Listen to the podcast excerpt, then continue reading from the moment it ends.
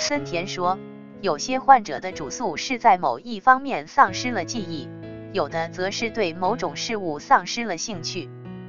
然而，这并不是什么丧失，而是发生了变化，是他注意的分配与指向变化了，精神依托的落脚点变化了。正是上海心理咨询中心，这里说的是神经衰弱的表现，注意涣散的问题，并不是丧失记忆，而是因为注意游离，并未进入记忆。同样失去兴趣。说明这种事物无聊。